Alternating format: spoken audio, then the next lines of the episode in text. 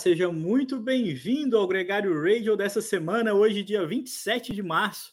As temporada, a temporada de clássicas na Bélgica pegou fogo, vai vir o melhor ainda essa semana. A gente vai falar de tudo isso aqui. É, esse é o nosso tema principal. A gente também vai falar sobre o embate do Henk Evenepoel do Primus Roglic na volta da Catalunha e o que esperar disso no Giro de Itália. Esses são os dois temas principais desse episódio de hoje, que é um oferecimento da Session e que você pode ouvir aqui no YouTube, com as imagens e também no seu player de podcast favorito. Aqui com o meu lado sempre, agora mais uma vez nesse dia, no raiar do dia aqui em São Paulo, que ainda não, não raiou o sol não, tá um clima meio flandrian aqui, Nicolas Sessler, meio friozinho, quase 22 graus, assim, eu quase que vim de agasalho hoje, e mais um dia cinza. Então não, então não vou nem te mostrar que eu tô com a lareira acesa aqui, tá marcando menos dois lá fora agora mesmo. Eu tenho certeza, eu tô Mas tá um dia bonito mas, mas, o fim de semana foi de muito sol por aqui e, e hoje amanheceu um dia meio, meio xoxo.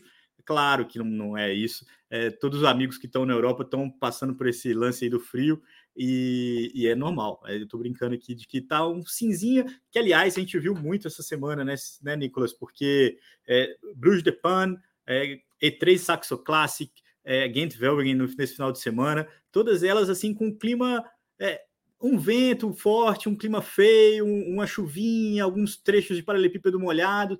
Para a gente que assiste é uma delícia, né, Nicolas? Assistir do sofá é lindo, né, cara? O tempo belga, aquela garoinha paulistana famosa, né? Que é aquele tempo Sim. que o cara sai na marginal, já tem acidente, assim, para tudo quanto é lado, aquela bagunça, que é aquele dia que você fala, nossa, que bom que hoje que eu não tenho que trabalhar. Exato. É a mesma situação, né? E, mas para quem assiste corrida de bicicleta, pô, não tem coisa melhor, né? Pipoca e, e, deixa, deixa a lenha rolar. E é o que caracteriza, eu acho que a imagem que a gente tem das clássicas, né? Eu, pelo menos, quando você me pergunta, o que eu, assim, a primeira imagem que vem das clássicas, principalmente Gant Wevelgem, que rolou no domingo, eu lembro o primeiro ano que eu estava morando na, na Bélgica, né, 2000 e... Bom, na verdade, primeiro para o segundo ano, 2014 para 2015, aquela Ghent Weaver clássica que estava ventando com, com rajadas Sim. de vento de até 100 por hora, e tem uma foto do Garen Thomas, assim, em cima da bicicleta, caindo no, para fora, né, no ditch, como que seria como uma canaleta que eles têm do lado da, da estrada para canalizar a água nas plantações, e ele, assim, virando de ponta cabeça, quando corria com a Sky ainda, né, aquele uniforme Sim. da Sky, a Pinarello, virando de ponta cabeça, e o Paulini ganhou aquela Ghent Weaver. É, é, você fala de clássica, eu penso naquela foto, que é sensacional. O, o, isso é, uma, isso é uma, uma curiosidade, né? Porque apesar de ser uma sequência de provas, então é importante dizer que só essa semana a gente tem Dors Van Vlaanderen, é, tem depois a volta de Flandres, na outra semana já tem Paris-Roubaix, e depois vai para as Ardenas, um outro perfil de clássicas, mas ainda ali naquela região norte da França, é, Bélgica e, e, um outro perfil de ciclistas. Mas mesmo dentro desse tipo de, de contexto, é, provas que permitem ciclistas diferentes ganharem, né? Porque na Bruges de Pan ganhou o Jasper Philipsen. Aliás, uma exibição, gente transmitiu na The Sports, é, ele foi muito ousado, ele foi muito ativo na prova, fez o corte para um velocista, né? O cara, o cara fez um movimento muito corajoso. Acho até que ele é uma vitória que faz uma transição dele para o perfil de classe permite ele sonhar com isso. Não acho que ele vai fazer isso já, não, mas coloca ele ali é, com mais tarimba, num, num, pelotão que tinha o, o que junto, o quarteto que estava junto com ele, o Olaf Koy, também da Jumbo Visma, que também era um velocista e, e que a Soldal Quickstep perdeu o bonde total ali, porque apostou no Lampa, né? Mas essa é a que acabou ficando fora do pódio. Não, desculpa, ficou em terceiro. É, o Frederico Frisson, o cara que imita o Sagan, teve dois quartos lugares nessa, nessa semana belga, o Nicolas, na, pela Lotto Destiny. Mas porque ele foi também quarto na Ghent. Enfim, ah, é. essa é, é uma pequena corneta, né? Porque o Sagan adorava essa posição também. Hoje nem isso, bateu lata legal. Mas o que eu quero dizer, na E3 a gente viu os Galácticos. Isso tornou a prova ainda mais legal, um, um percurso que é, é, permite a ousadia, permite os ataques, que não, não deixa definir a prova rápido. É, e, e, os Galácticos ali é, botaram muita pressão. Foi muito bonito de ver a, a valentia do, Van do Vanderpool, a, a valentia do Pogacar e a, a cabeça do Van Aert que não entrou no jogo e, e soube lidar muito bem com as virtudes que ele podia usar para vencer, venceu a prova, comemorou demais. e, e isso foi muito chamativo. Já no fim de semana, Gent Velvegen sem Pogacar, sem Vanderpool, Van Aert foi para o ataque, 50 km para o final, abriu ali uma frente junto com o Christophe Laporte, que ele praticamente carregou em berço esplêndido e deu vitória, a, a deu a vitória para o francês. Aliás, Nicolas, eu fiquei assistindo a prova ao vivo, né? E os caras assim, ele, ele vai deixar, ele vai deixar. eles abraçaram, aí eles deram as mãos. Eu não sei se o Laporte queria cruzar junto com ele. E aí eu falei assim, quem vai ganhar essa prova? Quem vai ganhar essa prova? Aí, faltando, sei lá, cinco metros, o, o Vanderpool dá um empurrãozinho nele, assim, vai, ganha você, cara. Van Aert, comemora aí, filho, porque a foto é sua. E, e foi muito legal, né? Então, perfis similares, mas oportunidade para todo mundo nessa, nessa semana. É. Vamos fazer um repasso aí, introdução ao ciclismo belga para quem está nos escutando e explicar o que, que é cada prova, né? Essas semanas de, de semanas das clássicas de pavês, né, que a gente tem, vamos falar, o, o calor mesmo são essas três semanas que a gente está passando agora, até o final da semana da, da Páscoa, que você tem esse lead-up para o que é o Tour de Flandres, que são as provas justamente como você mencionou, é, Brux de Pane, que fica na região é, da praia, próximo à costa, no, na Bélgica. Depois você tem Edri Harelbeke, que era o nome antigo, E3, é, que a cidade, é para, para o nome em português, que é um mini Tour of Flanders. É basicamente o mesmo circuito, as mesmas subidas, o mesmo trajeto do que é o Tour of Flanders, porém mais curta, são 200 quilômetros, enquanto o Tour de Flanders é um monumento, fica aí já na casa de 270, 280. É, então seria aí uma hora e meia de prova a menos, porém no mesmo, na mesma região, nos, nas mesmas subidas. E você tem Ghent Wevelgem, que é uma outra clássica também, todas são Voltour, né? É, outra clássica muito famosa, porém Ghent Wevelgem já é em outro eixo. Fica também no eixo belga, muito concentrado ali, que Flanders é super pequeno, você pensa que em 100 quilômetros você cruza da França e você está saindo na Holanda já, e você cruzou Flanders praticamente. 100 em linha vertical e 120 na linha horizontal. Isso é, para que vocês tenham uma ideia aí, o que é Flanders. Porém, Ghent Wevelgem já fica na fronteira com a França, muito próximo é, também da zona costeira ali, e é uma região até é uma prova muito que tem um cunho histórico muito forte pelo lado da Primeira Guerra Mundial. Eles até chamam, né, Ghent Wevelgem in Flanders Fields, porque foi uma região muito afetada, Leandro, pela Primeira Guerra Mundial, tem toda aquela história ali, fica próximo ao desembarque da Normandia, foi muito, muito soldados do Commonwealth, né, da, da parte inglesa, lutaram ali, então ingleses, australianos, neozelandeses, mesmo americanos, e, e, e tem muito esse cunho histórico. Ypres, né, que é um dos é o centro principal do, da prova, foi uma cidade muito afetada pela Primeira Guerra Mundial e tem esse lado. Mas geograficamente a gente pode falar é, onde acontece o Tour of Flanders, que é a clássica monumento, a Edri E3, é, fica a uns 50, 60 quilômetros de distância uh, de onde acontece Ghent Wevelgem. Não são as mesmas estradas, não são as mesmas subidas. São, obviamente, circuitos com características similares, pelos pavês e pela dificuldade de estradas apertadinhas, estradas de fazenda, como a gente Parece viu. Parece tudo igual, né? Clima. Parece tudo igual, exato. É, mesmo estilo de inclinação de subidas, curtinhas ali, um quilômetro, um quilômetro e meio, um quilômetro e oitocentos e muito inclinados. Uma prova muito técnica, porém, são eixos diferentes.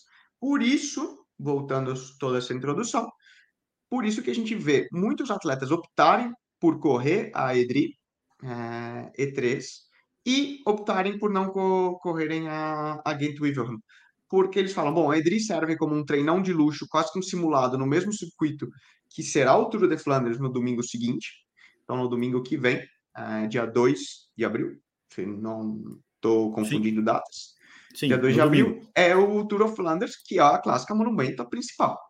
Sim. Essas outras servem como um build-up, um treino de luxo, né? é. tem isso. Voltando ao ponto, por isso que a gente viu, por exemplo, na, na Edri, todos os favoritos, Pogacar, Vanderpool, um, próprio Van Aert que ganhou, né? Todos esses nomes principais aí disputando, Betiol na, na IF, né? Vamos mencionar um vigente campeão do vigente não, mas já, né? ex-campeão do Tour de Flanders. É, enquanto no, no domingo, na Ghent Wilhelm, a gente viu alguns atletas optam por correr, como foi o caso do Van Aert, outros já não. É, e, e, lembrando que você sempre se expõe, né, não só ao desgaste, aos vários tombos, né? Porque na Ghent a gente teve muitos tombos, inclusive o Kiato e o Filipe Gana é, sofreram, é, dizem que estão tudo bem para prova para essa semana, mas é sempre um problema, né? O Sam Bennett caiu de novo, tinha caído na San Remo, caiu aqui. É, é. E, e falando condição em... climática, né? Se a é? gente olha a condição climática de domingo, ontem que eles tiveram, pô, são 260 quilômetros, Leandro, com chuva, frio, é, não, é, uma é, prova é. de o verdadeiro Flandrien, como diria o Johan Museu, né? The True Flandrien. Cavendish nem largou, falou, que o quê? Vou sair de casa, vou, vou, vou nem a pau. Não, não, nem, Foi nem, nem o nariz para fora, né? Nem é igual aquele áudio do, dos brasileiros e as temperaturas, né? É. Todo mundo deve ter escutado, né? O gaúcho, gaúcho 5 graus, é, bom, vamos fazer um churrasquinho que esfrie, não sei o quê. E o, o mineiro ou outro já fala, não, já é apocalipse, né? o, isso é muito legal. Falando, falando em tombo, o Pitcock volta essa semana. Ele que caiu também e, e, e não correu a Milão São Remo. É, volta agora, vai entrar nessa briga. É, na Duos, as grandes estrelas não estão previstas, além do Pitcock, que vai correr, é, mas os outros três, né, os galácticos mesmo, estão guardados para Flandres. E antes, antes de falar, dizer uma pergunta que eu quero te, te, te é, é, saber de você, passar o resultado do feminino, porque na Bruges de Pan a DSM ganhou com a Pfeiffer George, uma vitória muito maneira. E, e no, no domingo, na Gent Velgen, a Marlene Russer venceu naquela estratégia clássica da SD Works de lançando as ciclistas é, antecipando, né, com a Lorena Vibbs e a Lotte Kopeck no grupo principal. Não foi perfeito porque teve um acidente e, e elas ficaram fora da briga. É, inclusive foi a DSM que, que fez segundo, com a menina que tinha trabalhado pela Pfeiffer George, uma vitória muito bonita na Depane, uma estratégia de prova muito legal, o momento certo de atacar, e, e, era um grupo bem seleto de ciclistas, e foi uma vitória muito bonita. Essa prova também a gente transmitiu na The Sports, Nicolas. Isso é muito legal, cara, porque é, é uma oportunidade muito grande de ver as provas com intensidade, sabe? Porque se eu estou trabalhando ali fazendo a transmissão, eu só estou fazendo aquilo. E às vezes você está vendo uma prova na TV, você levanta, o filho pede uma coisa, a esposa pede outra coisa, você está ali, você não está tão atento aos detalhes igual quando você faz a transmissão. Isso, isso é um ganho significativo, assim, para poder observar a prova. Foi assim também na E3, que a gente também transmitiu. Na a Normal, Leandro, normal no final das contas, você tá. Uma coisa é você tá trabalhando ali, analisando cada detalhe, porque ah. é teu trabalho. E outra é você tá ali com a pipoca na mão, então é. muda isso, muito o teu ponto de análise, né? Isso faz respeitar muito mais quem faz essas transmissões, porque não é, não é simples. Agora, DOS e Flandres passam na, no Star Mais essa semana, não passam na ESPN, mas pertencem ao direito da ESPN. A gente transmite o GP Endurain na The Sports, que é uma prova fora do, da disputa do, é, das clássicas belgas, e Paris-Roubaix, sim, no outra semana, passa na, na TV, na, na ESPN, aí com o Renan, com o Celso, aí, aí de fato uma prova é, transmitida pela ESPN de fato, mas dá para assistir no, no streaming da, da, do Star Mais. É vocês, vocês na The Sports transmitem em Endurai, então? Endurai no sábado. No sábado, dia primeiro. Pô, essa prova é legal. O, é? o Iguita e o John que estão treinando aqui, os dois correm. Ah, que é, legal. É uma prova, uma prova bonita também na região de Pamplona ali. Um, ah, terra do, um do País Basco. É, é, de Navarra, né? Navarra. O, o, a, prova, a, prova, leva o nome dele, mas não é a cidade original, a prova não é em Pamplona, é em Estelha. Mas é uma prova ah. bem legal. Vocês vão, vão gostar. E costuma ter uma boa, um bom nível de participação. Legal. Eu corri dois, dois anos. Ah, pô, já tem, já tem repertório para falar. O, o, lembrando que a Bora só tem uma vitória nessa temporada, hein, Nicolas? A pressão vai aumentar para o Sérgio Guita aí. Quem sabe uma prova como essa dá uma aliviada, porque. Ah, não, já está bem alta. Tá bem alta. vamos Eles pensar que. Então, é, posso dizer aqui de, de ver aqui em casa, e é curioso, né? Aquela, aquele efeito que a gente falava da Movistar no ano passado, uma equipe muito boa. É. Você pode falar da Bora, pô, uma equipe sensacional, mas ele mesmo fala, cara, nós estamos sob pressão, que não. Claro.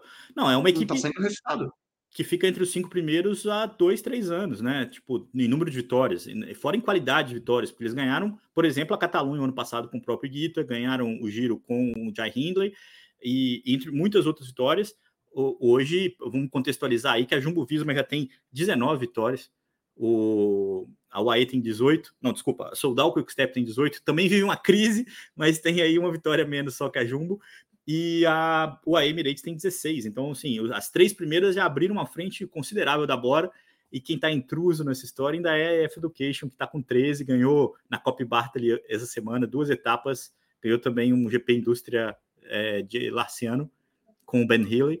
É, vai indo muito bem, vai, aprendeu a jogar o jogo, parece a F Education nessa temporada, é, vencendo com todo mundo e onde tem chance, né? Assim, deixa as grandes disputas para os grandes nomes, basicamente, e, e buscam o resultado. A pergunta que eu queria te fazer é, é sobre o que vem por aí.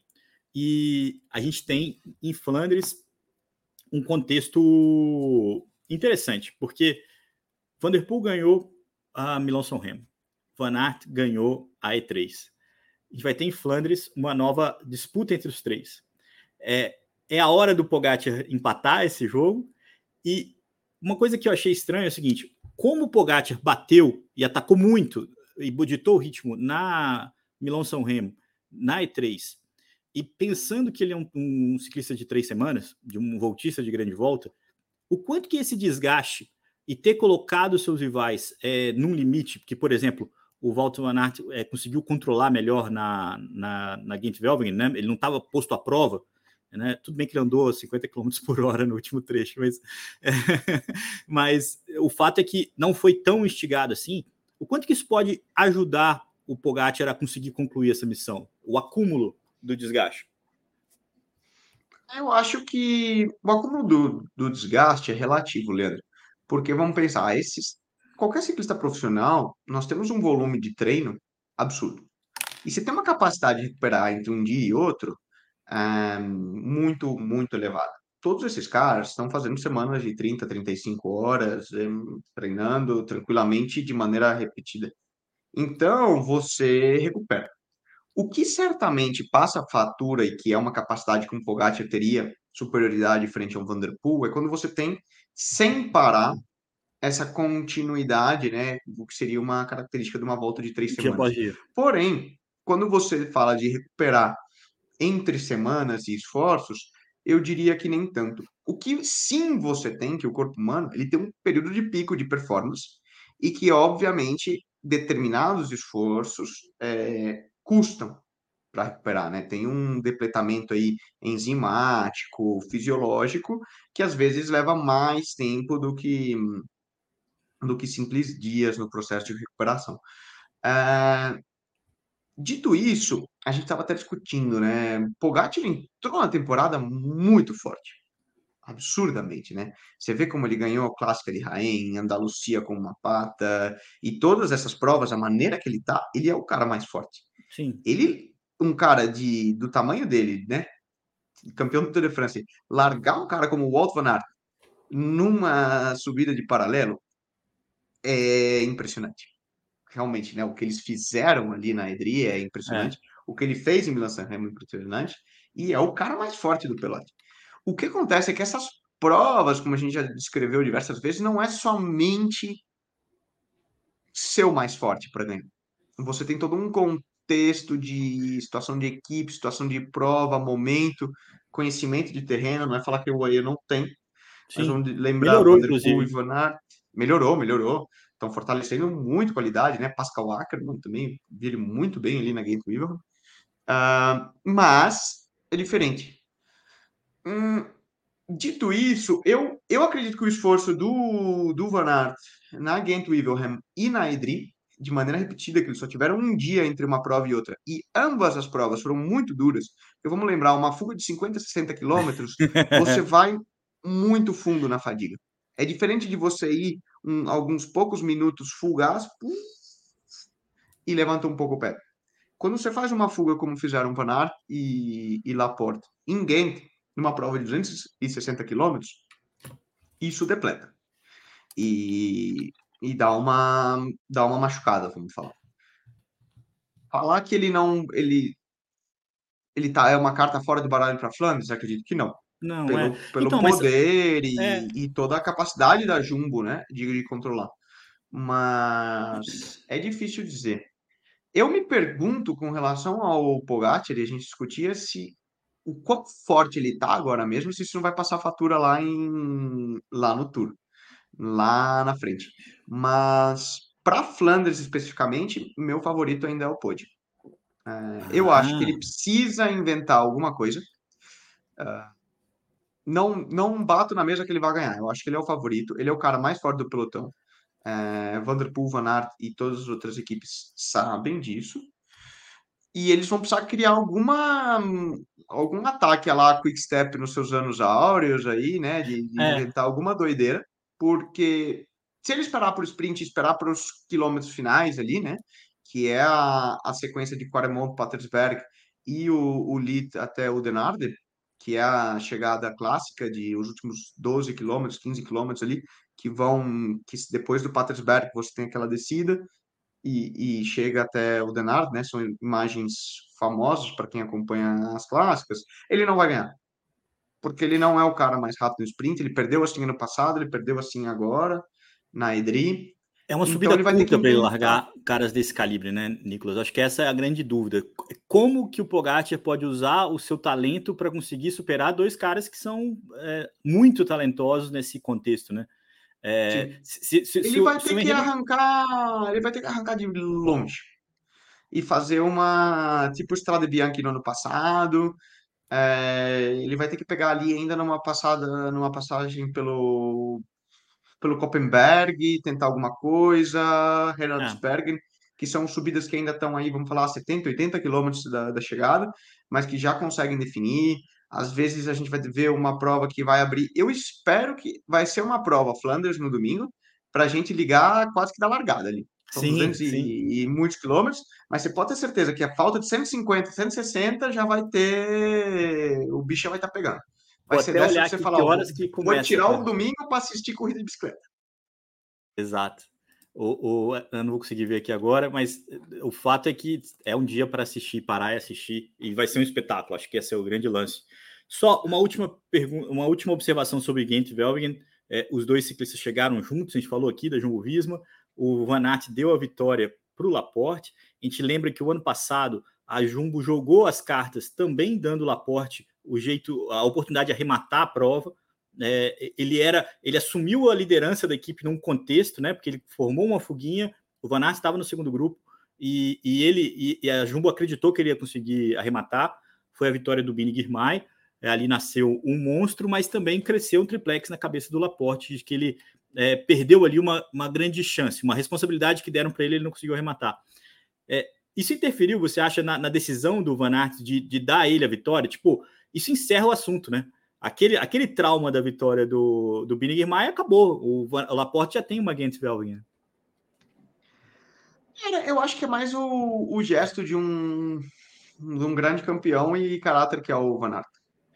Ele podia ter ganho se ele fosse um fominha. E... Não, ele podia ter largado o cara numa disputa. Ele, ele largou, na verdade, no Camelback. Exato, ainda quando eles vinham subindo o, o Rodeberg, que era antes da última passagem pelo Camelberg, você na câmera assistindo, você é? escuta o Laporte gritando Walt, Walt, Walt.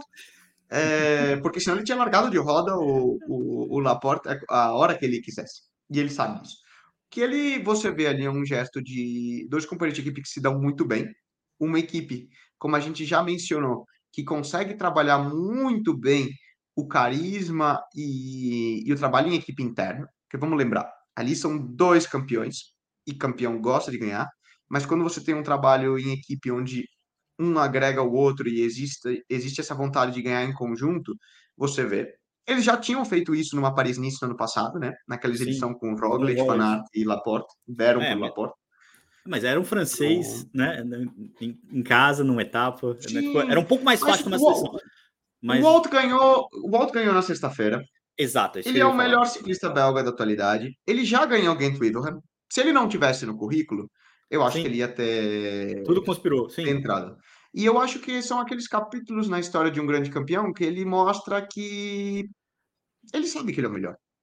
A sim, história ele... disse. Ele destruiu a prova. O Walt ganhou e quem cruzou a meta foi o Laporte. Uh, eu acho um gesto muito bonito. Em nenhum momento, quando eu vi o ataque, a falta de 50, falou: ó, esses caras vão chegar. E quando eu vi, por exemplo, o Laporte falando, Walt, segura, E ele é. esperando, eu falei, é. ah, ele, o, ele, ele vai dar para Ele não vai fazer isso, né? Tipo, trazer ele até o final, esperar por ele e, e arrematar. Eu também acho, acho que a vitória na sexta foi importante nisso, se, Nicolas Sidney. Eu não, não escapei de uma vez.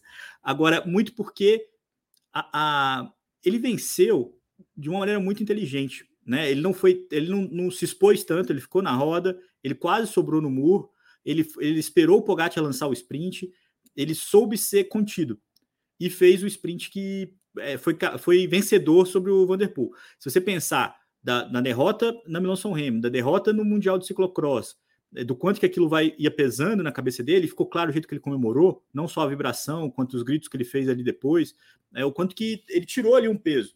Ele já era campeão da E3, ele renovou o título, então quer dizer, não era porque ele conquistou algo inédito, mas pela forma, pela inteligência tática que ele teve e pelos rivais.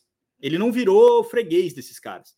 Ele tinha perdido para o Pogacar no Canadá no ano passado, é, enfim, tinha perdido no, no, no, o Mundial que escapou, que o Renko ganhou, né, na verdade, é, e aí não é culpa dele, mas o fato é que ele e o Vanderpool têm uma rivalidade que, se ele perdesse na sexta, ia aumentar muito a pressão sobre ele, na expectativa de Flandres e tudo mais.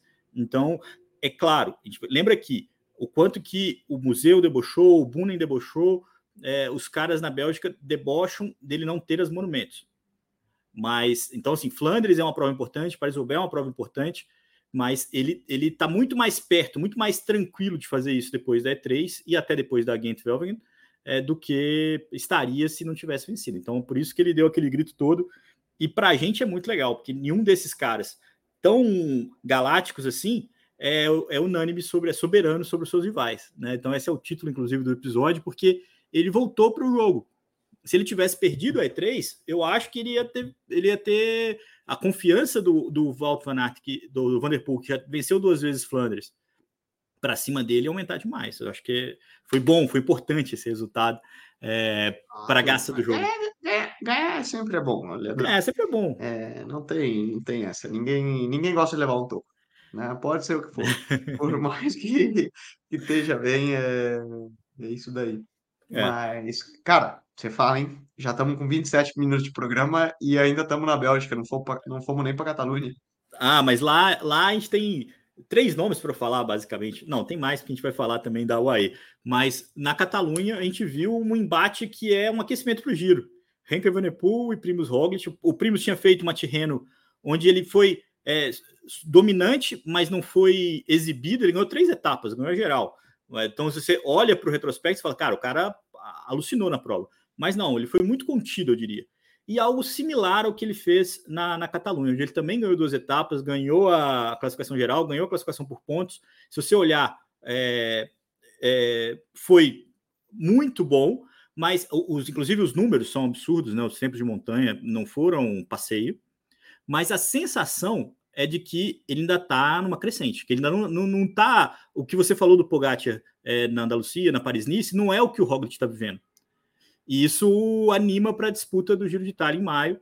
O Renko, que fez um build-up na São Luís, não, não foi também, não foi é, canibal, tinha muita pretensão na, na Catalunha, entrou para ganhar, então o segundo lugar para ele incomodou. Ele ganhou duas etapas, brigou muito o tempo todo, acho que essa é uma tônica. Mas o embate entre os dois, Nicolas, apesar do Roglic ter vencido a prova, a gente pode considerar um empate? Hum, hum, hum, hum. Empate não, porque no, na prorrogação ali, quem levou foi o Roglic. E quem ganhou todas as camisas foi o Roglic. Não foi nocaute, hum. mas foi por pontos. Não foi por pontos, não foi nocaute, mas foi por pontos. É, eu acho que foi um aprendizado. Ali eu diria que foi uma vitória da, da experiência versus a juventude. A própria subida que definiu, né, na quinta etapa, sexta-feira, e me falha o nome agora, foi uma subida muito dura, eles bateram recordes de, de velocidade de ascenso, né, de VAM e é, então. por análise, por pontos absurdos. E a gente viu, por exemplo, Roglic e, e Renko disputando hum, ali de uma maneira muito, muito acirrada, bonito daqueles anos. Me lembrou um pouco aquela, aqueles anos de Contador e, e Rasmussen, vamos falar, ficar só no é. esportivo, é. no bonito, é, de que um arranca, o outro para, olha, arranca, para, olha, foi uma subida legal de assistir, né, como telespectador, mas o Renko mostra claramente uma certa fome e, como eu posso dizer, uma... Uma ansiedade juvenil. Ímpeto, ansiedade, exato, ótima palavra um ímpeto muito grande em ganhar, essa ansiedade e, e não essa frieza que o Roglic mostrou. É. O mesmo se repete na etapa de sábado, quando a falta de 20 e poucos quilômetros, Renko arranca, só o Roglic segue ele, e o, o, até aparece na câmera, né, alguns momentos em que o Renko vinha rodando e pedindo para o Roglic passar é. junto com ele e rodar, e o Roglic falou, não, cara. Não, é, é, é isso é não é claro. Não tem porquê. É. é. Sabe? E, Essa postura do Renko e, entrega. Exato, e mostra essa. Tava nervoso, queria ganhar, queria Sim. ganhar, que é muito bom. E justamente no momento definitivo foi, foi talvez essa ansiedade de. Talvez ele tivesse até um pouquinho mais forte que o Roglic, mas ele não teve a frieza mental, né? Então ele atacou muito cedo, acabou explodindo, o Roglic se aproveitou e pimba. É, arrematou a etapa, conseguiu aquele pequeno gap de 4, 5 segundos, que deu a vitória para ele. Dito isso, é, fica aquele bom sabor de boca do que a gente vai assistir ficou, no de Itália. Ficou. Sim, e, e fica, hum. e fica uma. E aí você que vai você transmitir é. esse acesso, né? Porque Roglic vai ao Giro, Renko vai ao Giro, uh, outro João nome Almeida. que vai ao Giro também, Rigoberto, por exemplo, vai ao Giro, Almeida vai ao Giro. Então, basicamente, os nomes que a gente viu disputando ali na, na Catalunha são os principais nomes que a gente deve acompanhar depois no, é. no Giro de Itália.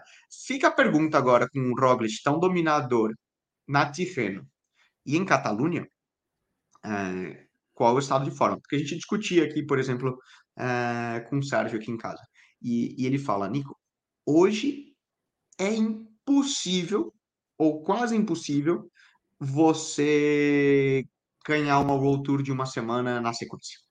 Porque é muito duro. O cara que anda bem em Catalunha, provavelmente ele vai explodir no País Vasco.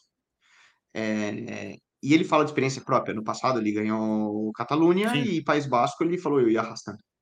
Porque é uma fadiga, uma necessidade de você ir no limite por tantos dias e uma prova tão dura que é muito difícil, você não consegue recuperar.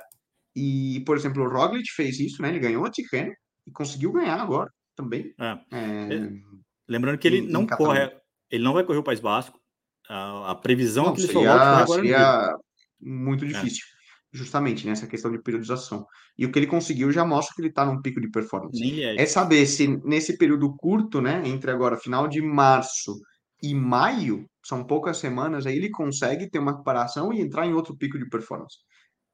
Veremos seis semanas. O fato é que ele consegue colocar mais uma volta de, de uma semana no currículo, falta só a volta da Suíça para ele, entre as voltas de uma semana mais tradicionais do, do, do pelotão. É, como você mesmo falou, é importante, estava lá. Eu acho que, eu acho que o, o que era pior para o Roglic seria ter perdido para o Renko de uma forma mais ou menos o que o, o Pogacar fez com o Vindiga na Paris-Nice porque eu acho que o, o Renko ia crescer demais, assim. Então, o, o, o Renko tem uma frustração nessa volta da Catalunha que pode tornar ele é, ansioso demais para a primeira semana do Giro, e ali a gente tem uma, uma, um cenário... Uma guerra mental. Uma guerra mental. Acho que essa... Uma luta é, é mental, é... porque a prova foi muito mental, e você vê, né? E é. Renko fez isso em São Juan, vamos lembrar. Na etapa que chegava ao alto, ele atacou muito cedo, no vento contra, Logo, Miguel Angel Lopes e os outros arremataram ele. Ele volta aqui, né, a cometer um erro parecido, né, de extrema ansiedade, e isso simplesmente faz com que, como atleta, né, cresça um pouco aquela raiva interna, aquele sabor de hum, é. tem que te arrebentar, tem que te arrebentar, e isso é bom e ruim. O... Isso é bom e ruim. Isso é bom e ruim. O, o... o que eu ia te falar? O... Bom, então vamos seguir aqui, depois eu lembro que eu vou falar. Os dois ganharam duas etapas cada um. O Giulio Ticone fez uma primeira parte de prova muito boa, ganhou a segunda etapa, estava muito bem também na classificação geral e tal. Depois ele foi ultrapassado pelo João Almeida, é, teve ali, mas o italiano vai fazendo uma, um bom build-up para o giro também, é, enfim, e, e, ganhou essa etapa. E o Caden Groves da Alpecin, que chegou, né, da Jacob Alula nessa temporada, ganhou duas etapas que foi para o sprint um sprint, até o Hemp foi para o sprint, né? Porque tinha ele o Cocar ali de especialista, o Will Skilling também da, da Bora é, brigou ali também, mas não eram. É, o perfil da prova não permitia sonhar, né? O, o Caden Groves se deu bem ali, apostou no muito improvável e, e conseguiu passar. Não foi, não foi é, um sprint, uma etapa plana, plana, plana, né? E, e conseguiu, inclusive na, na última vitória dele, trocou de bike com 4 km para o final, né? Foi conseguiu ali uma, um resultado muito importante, porque a Alpecin não tinha uma vitória até essa semana, é, ganhou a Milão São Remo com o Vanderpool, ganhou a Depane com o Jasper Philipsen, ganhou essas duas provas com o Caden Groves, então dá uma respirada também, dá uma, uma crescida é, para o desenrolar da temporada, uma coisa que a gente bateu aqui, né? Porque ela tinha sido a última equipe a, a vencer, né? Lembra disso? E você falou: não, os, os, caras vão, os caras vão entregar, são caras bons, os caras vão entregar é, mais para frente os resultados. Eu já falei aqui do número de vitórias, e, e isso é, é o, é o resumo, né? O Genan Thomas, Nicolas, também está na, na briga pelo giro e com a experiência dele, né? Com o pódio do, do Tour ano passado, com tantos contrarrelógios, né? tantos quilômetros de contrarrelógio, é, pode ser que consiga usar um pouco dessa maturidade a seu favor. Lembrando que ele também é, sofre no giro, né? Sofreu com muitas quedas. Aquela do bidon da, da garrafinha da cremaiola foi cruel demais. E, e, a outra também da moto, né? Da, que o Kelderman trombou com a moto, ele vinha atrás é, e também abandonou o, o, giro, que o Dumoulin foi campeão, 2017. Bom, é, a gente não podia deixar de registrar aqui o top 10 da Tota na, na, na temporada espanhola, né, na, na, em Pontevedra, e uma evolução para ela. A sensação que eu tenho, Nicolas, é que a Tota está naquele esquema Juscelino Kubitschek, assim, 50 anos em 5, sabe? Assim, ela está ali numa evolução, uma criança de dois anos, sabe? Que começa o estímulo e fica aprendendo. E, e, essa é a maior torcida que eu tenho por ela, assim. Acho que ela não precisa entregar resultado. É claro que eu torço por esse resultado, mas ela precisa rodar, cara, e, e aprender muito, assim. Acho que isso tá, tá acontecendo, né? Oh, oh, é o que eu falo para ela. E essas provas são só para isso, Leandro. Quando vamos falar, né? A gente tem que saber o nível de quando você se encontra em cada, cada prova, né? E você fala, pô, correr uma prova dura é muito legal, mas o nível médio é muito elevado. Sim. E o que acontece? Você está ali com uma participação no limite o dia inteiro, muito legal, você aprende. Só que existem outras provas, é, quando é um, um pouquinho mais baixo o nível, onde você fala, essas são as tuas provas, essas são as nossas provas, em que você entra não para ser um coadjuvante, vamos falar, no sentido de que, realisticamente, quando eu estou numa prova que, você, que eu tenho um Vanderpool, um Van Aert e um Pogacar, eu entro ali para participar, tentar sair de uma fuga e saber o teu nível. Agora, quando você tem uma prova onde você não tem essa participação, e é o caso da, um, dessas provas de Copa Espanha e tal, que, que a Tota tem corrido, são as provas onde, pô, cara, você tem que entrar para ganhar. Você tem que entrar para aprender, para tentar fazer essas coisas que você vê um Van Aert e um Laporte fazendo, porque são o nível que, que você pode fazer isso, né? É, e você pode cometer esses erros, porque muitas vezes, pô, o movimento do Van Aert e do Laporte pode não dar certo, mas você tem que tentar para saber que também é possível, né? E essas provas servem para isso. E justamente, e ganhando confiança, aprendendo, é. É, errando, acertando. E, Conhecendo as pessoas, entendendo como é que cada uma delas sprinta, cada, como cada uma delas se posiciona, eu acho que isso é, uma, é um crescimento que não tem preço. E, e fica tá aqui bom. o registro e, e, a torcida por ela, acho que isso é o mais importante. Lembrando que no final do mês tem o PAN, né, no Panamá, né, Nicolas? Vocês virão, né? É, você, ela vem também, o Vini, é, daqui a duas semanas, é isso? Duas semanas, não, um pouco mais, eu acho. É, ah, não, é no final. Dia é, 23 de abril. Final é. de abril. No é. final de semana do 23, 24, isso. 22 e 23 de abril são as, são as Lembrando provas. que é uma prova muito Ainda importante para o sonho olímpico, né? Paris não, não tá uma cidade muito acolhedora nesse momento, não, mas vai ser, né? Vai ser um lugar onde todo mundo vai querer estar o ano que vem. Sim, esperamos, na, né? na disputa dos jogos. Se não pegar fogo tudo, né, Nicolas? Vai ser um lugar. Não, não brinca, não, não brinca, não. vai ser Flanders Field, né? Tipo brincadeira aqui lá, uma revolução social, né? O Macron com, com a mudança na, na aposentadoria, né? Tá pecando fogo, a galera tá indo pra rua total. Mas Sexta República já estão falando vai... francesa lá, né? Mas é, é verdade, é, é, gregário geopolítica, gente. Tá? Gregário, também... não, tu tá tudo vamos ligado. Fazer o, vamos, vamos fazer já o podcast Economia para você que está escutando na segunda. Nicolas. Muito é... bom, muito bom. Você viu o Cape Epic? Você assistiu a vitória do Beers e do Blevins? Assisti, foi bonita, uma prova muito bonita. É, até a última etapa, né? A gente tinha ali Nino e Nino Frischner e os alemães Lucas Baum e Georg Egger disputando. É, trocaram por várias etapas ali, camisa amarela, quem, quem levava, quem não levava. E, e na última etapa vinham ali meio correndo por fora, né? O Blevins e o Beers, Matthew Beers sul-africano também, conseguiram arrematar e colocar ali dois, três minutinhos para fechar com a camisa amarela e, e vencerem a prova, né? Foi, foi bem legal. No, no feminino também, a disputa já não, não, não rolou tanto assim de. Não, não existiu uma troca de, de camisas suspense. tão, tão. um suspense tão grande, né? É, Kimberly Lecourt e Vera Lusser já levaram meio que desde o começo. São nomes não tão tradicionais, não tão conhecidos no ciclismo feminino para nós, né? Porque Sim. são mais especialistas de maratona e focaram nessa prova. E lembrando que o Cape, pô, uma prova. Eu pessoalmente tenho muita ilusão, muita vontade de um ano correr também, né? É o Tour de France do, dos mountain bikers. a gente já falou Avancini com Fumit, é. já ganharam várias etapas e tentaram destacar também participação, por exemplo, do Nibali Sim, na prova.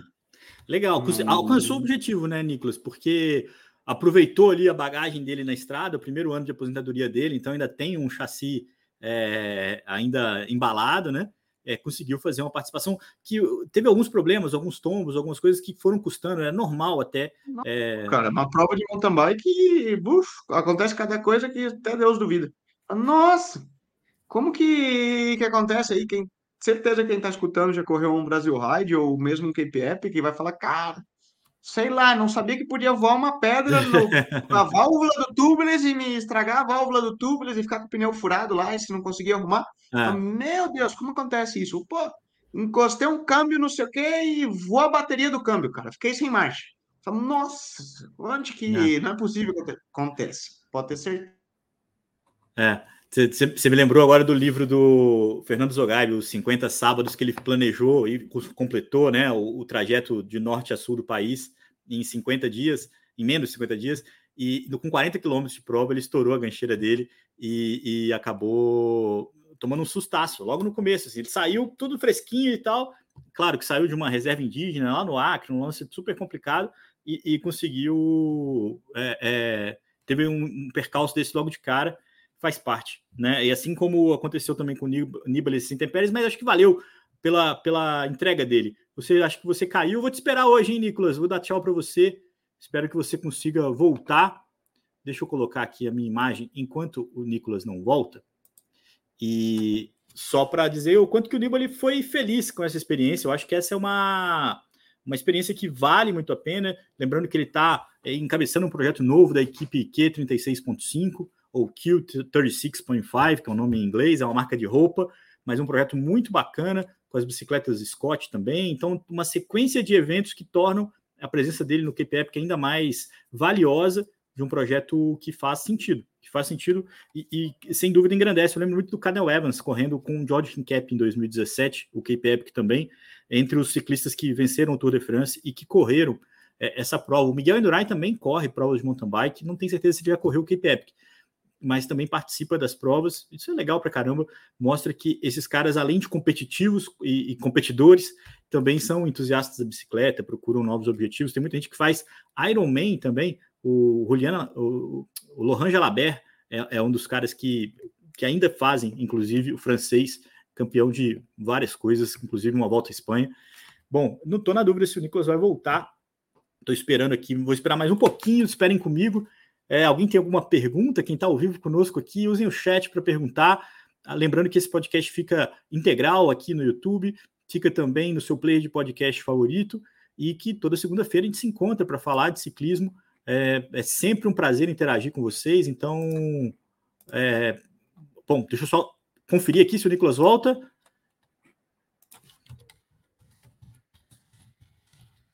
Um minuto, que a gente está aqui no WhatsApp Nicolas Sessler está fazendo um training camp em altitude, então está numa cidade a quase 2 mil metros de altura e por lá talvez a internet seja um pouco mais é, inconstante, mas só. Ah, entendi. Ele está ali com um, um, corte, cortou o Nicolas Sessler. E aí, enfim. Bom, eu vou me despedir de vocês. Eu acho que o Nicolas é, permite que eu cometa essa heresia novamente. E a gente se encontra de novo na próxima semana contando quem ganhou a volta de Flandres. A aposta do Nicolas Sessler é pelo Tadej Pogacar.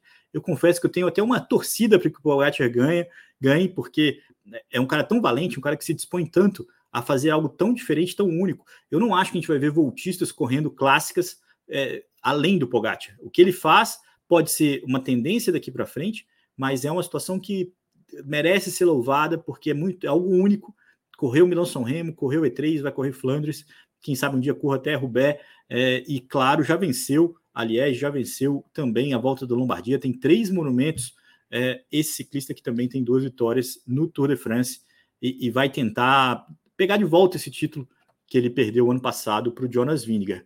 Galera, muito obrigado. Não esqueçam de seguir a gente aqui no YouTube, quem está assistindo. Não esqueça de avaliar a gente no Spotify, quem estiver é, avaliando, quem estiver ouvindo a gente no podcast. Não esqueçam de compartilhar esse conteúdo, de interagir com a gente. Essa interação não custa nada, ajuda demais a gente aqui.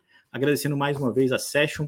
É, parabéns também para todo mundo que correu o Letap Cunha, é, o primeiro dos três Letaps desse ano. A gente esteve lá com o Álvaro Pacheco e depois o Álvaro vai contar um pouco mais dessa experiência também. Um grande abraço e até segunda-feira que vem.